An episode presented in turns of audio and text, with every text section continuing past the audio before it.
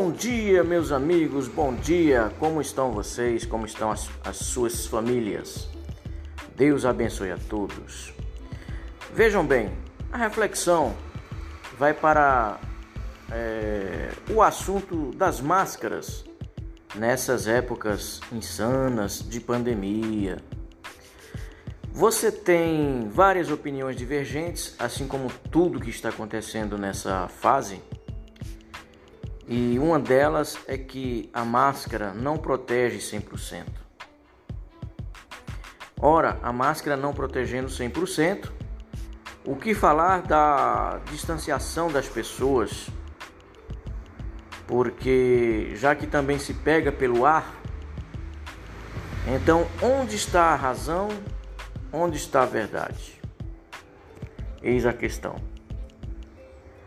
O caso mais é, é, assim prudente a se observar é que quem fabricou ou quem modificou geneticamente esse vírus o fez com maestria.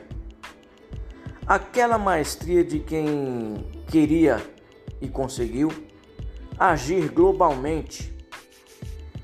Isso é o maior caso de engenharia social da história da humanidade. Se por um lado a ciência está a nosso favor, dizendo que máscaras não protegem 100%, que estar nas ruas se contagiando gera a eficácia necessária, etc. Por outro lado, tem a ciência desqualificando a própria ciência com argumentos paradoxais. Se nem eu, nem você gostamos de ser enganados? Por que permitimos então? Essa é a questão desse momento.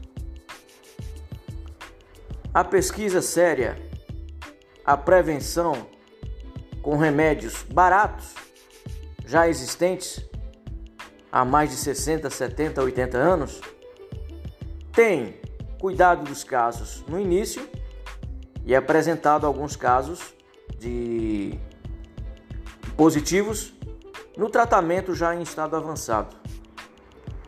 Mas quem quer ligar para remédio barato quando você tem vacinas bilionárias e você pode vender é, sem nenhum critério de culpabilidade pelos sintomas adversos, pelas reações causadas pela medicação incluídas na produção da vacina, na sua fórmula?